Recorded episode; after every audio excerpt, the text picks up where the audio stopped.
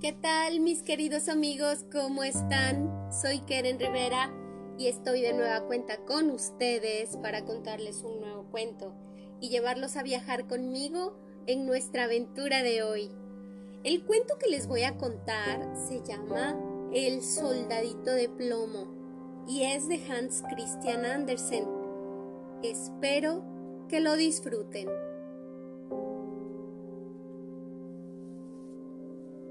Había una vez 25 soldaditos de plomo, hermanos todos, ya que los habían fundido en la misma vieja cuchara. Fusil al hombro y la mirada al frente.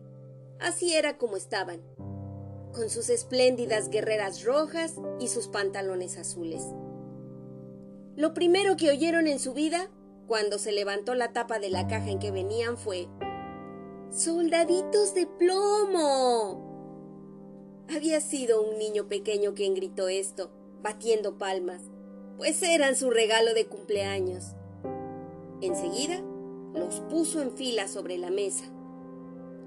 Cada soldadito era la viva imagen de los otros, con excepción de uno, que mostraba una pequeña diferencia.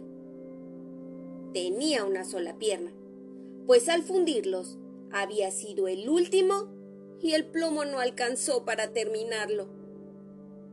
Así y todo, ahí estaba él, tan firme sobre su única pierna como los otros sobre las dos.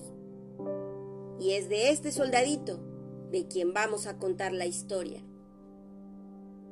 En la mesa donde el niño los acababa de alinear, había otros muchos juguetes, pero el que más interés despertaba era un espléndido castillo de papel. Por sus diminutas ventanas podían verse los salones que tenía en su interior. Al frente había unos arbolitos que rodeaban un pequeño espejo. Este espejo hacía las veces del lago, en el que se reflejaban, nadando, unos blancos cisnes de cera. El conjunto resultaba muy hermoso, pero lo más bonito de todo era una damisela que estaba de pie a la puerta del castillo. Ella también estaba hecha de papel, vestida con un vestido de clara y vaporosa muselina, con una estrecha cinta azul anudada sobre el hombro, a manera de banda, en la que lucía una brillante lentejuela tan grande como su cara. La damisela tenía los dos brazos en alto, pues han de saber ustedes que era bailarina, y había alzado tanto una de sus piernas que el soldadito de plomo no podía ver dónde estaba, y creyó que, como él, solo tenía una. Esta es la mujer que me conviene para esposa, se dijo. Pero qué fina es, si hasta vive en un castillo. Yo, en cambio, Solo tengo una caja de cartón en la que ya habitamos 25. No es un lugar propio para ella. De todos modos, hace lo que pase, trataré de conocerla. Y se acostó. Cuán largo era detrás de una caja de tabaco que estaba sobre la mesa. Desde allí podía mirar a la elegante damisela, que seguía parada sobre una sola pierna sin perder el equilibrio. Ya avanzada la noche, a los otros soldaditos de plomo los recogieron en su caja y toda la gente de la casa se fue a dormir. A esa hora, los juguetes comenzaron sus juegos, recibiendo visitas, peleándose y bailando. Los soldaditos de plomo que también querían participar de aquel alboroto se esforzaron ruidosamente dentro de su caja, pero no consiguieron levantar la tapa. Los cascanueces daban saltos mortales y la tiza se divertía escribiendo bromas en la pizarra. Tanto ruido hicieron los juguetes que el canario se despertó y contribuyó al escándalo con unos trinos en verso. Los únicos que ni pestañaron siquiera fueron el soldadito de plomo y la bailarina. Ella permanecía erguida sobre la punta del pie, con los dos brazos al aire, Él no estaba menos firme sobre su única pierna, y sin apartar un solo instante de ella sus ojos. De pronto, el reloj dio las doce campanadas de la medianoche y... ¡Crack! Se abrió la tapa de la caja de rapé. Mas, ¿creen ustedes que contenía tabaco?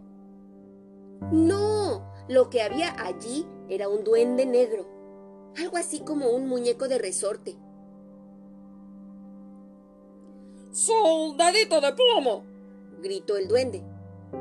¿Quieres hacerme el favor de no mirar más a la bailarina? Pero el soldadito se hizo el sordo. Está bien. Espera mañana y verás, dijo el duende negro. Al otro día, cuando los niños se levantaron, alguien puso al soldadito de plomo en la ventana. Y ya fuese obra del duende o de la corriente de aire, la ventana se abrió de repente y el soldadito se precipitó de cabeza desde el tercer piso. Fue una caída terrible. Quedó con su única pierna en alto, descansando sobre el casco y con la bayoneta clavada entre dos adoquines de la calle. La sirvienta y el niño bajaron apresuradamente a buscarlo, pero aun cuando faltó poco para que lo aplastasen, no pudieron encontrarlo. Si el soldadito hubiera gritado, ¡Aquí estoy! lo habrían visto. Pero él creyó que no estaba, dar, no estaba bien dar gritos, porque vestía uniforme militar. Luego empezó a llover cada vez más y más fuerte, hasta que la lluvia se convirtió en un aguacero torrencial. Cuando escampó, pasaron dos muchachos por la calle. ¡Qué suerte! exclamó uno. Aquí hay un soldadito de plomo. Vamos a hacerlo navegar. Y construyendo un barco con un periódico, colocaron al soldadito en el centro. Y allá se fue por el agua de la cuneta abajo mientras los dos muchachos corrían a su lado dando palmadas. ¡Santo cielo! ¡Cómo se arremolinaban las olas en la cuneta! ¡Y qué corriente tan fuerte había! Bueno, después de todo, ya le había caído un buen remojón. El barquito de papel saltaba arriba y abajo y a veces giraba con tanta rapidez que el soldadito sentía vértigos pero continuaba firme y sin mover un músculo, mirando hacia adelante, siempre con el fusil al hombro. De buenas a primeras, el barquichuelo se adentró por una ancha alcantarilla, tan oscura como su propia caja de cartón. Me gustaría saber a dónde iré a parar, pensó. Apostaría que el duende tiene la culpa. Si al menos la pequeña bailarina estuviera aquí en el bote conmigo, no me importaría que esto fuese dos veces más oscuro. Precisamente en ese momento, apareció una enorme rata que vivía en el túnel de la alcantarilla. ¿Dónde está tu pasaporte? preguntó la rata. A ver, enséñame tu pasaporte. Pero el soldadito de plomo no respondió una palabra, sino que apretó su fusil con más fuerza que nunca. El barco se precipitó adelante, perseguido de cerca por la rata. Ah, había que ver cómo rechinaba los dientes y cómo les gritaba las estaquitas y pajas que pasaban por ahí. ¡Deténganlo! ¡Deténganlo! No ha pagado el peaje, no ha enseñado el pasaporte. La corriente se hacía más fuerte y más fuerte, y el soldadito de plomo podía ya percibir la luz del día allá, en el sitio donde acababa el túnel. Pero a la vez escuchó un sonido atronador, capaz de desanimar al más valiente de los hombres. Imagínense ustedes, justamente donde terminaba la alcantarilla, El agua se precipitaba en un inmenso canal. Aquello era tan peligroso para el soldadito de plomo como para nosotros el arriesgarnos en un bote por una gigantesca catarata. Entonces estaba ya tan cerca que no logró detenerse y el barco se abalanzó al canal. El pobre soldadito de plomo se mantuvo tan derecho como pudo. Nadie diría nunca de él que había pestañeado siquiera. El barco dio dos o tres vueltas y se llenó de agua hasta los bordes. Se hallaba a punto de zozobrar. El soldadito tenía ya el agua al cuello. El barquito se hundía más y más. El papel, de tan empapado, comenzaba a deshacerse. El agua se iba cerrando sobre la cabeza del soldadito de plomo y éste pensó en la linda bailarina, a la que no vería más. Y una antigua canción resonó en sus oídos. Adelante, guerrero valiente, adelante te aguarda la muerte. En ese momento, el papel acabó de deshacerse en pedazos y el soldadito se hundió, solo para que al instante un gran pez se lo tragara. Oh, y qué oscuridad había allí dentro. Era peor aún que el túnel y terriblemente incómodo por lo estrecho. Pero el soldadito de plomo se mantuvo firme, siempre con su fusil al hombro, aunque estaba tendido cuán largo era. Súbitamente el pez se agitó, haciendo los más extrañas contorsiones y dando unas vueltas terribles. Por fin quedó inmóvil. Al poco rato, un haz de luz que parecía un relámpago lo atravesó todo. Brilló de nuevo la luz del día y se oyó que alguien gritaba. ¡Un soldadito de plomo! El pez había sido pescado llevado al mercado y vendido. Y se encontraba ahora en la cocina, donde la sirvienta lo había abierto con un cuchillo.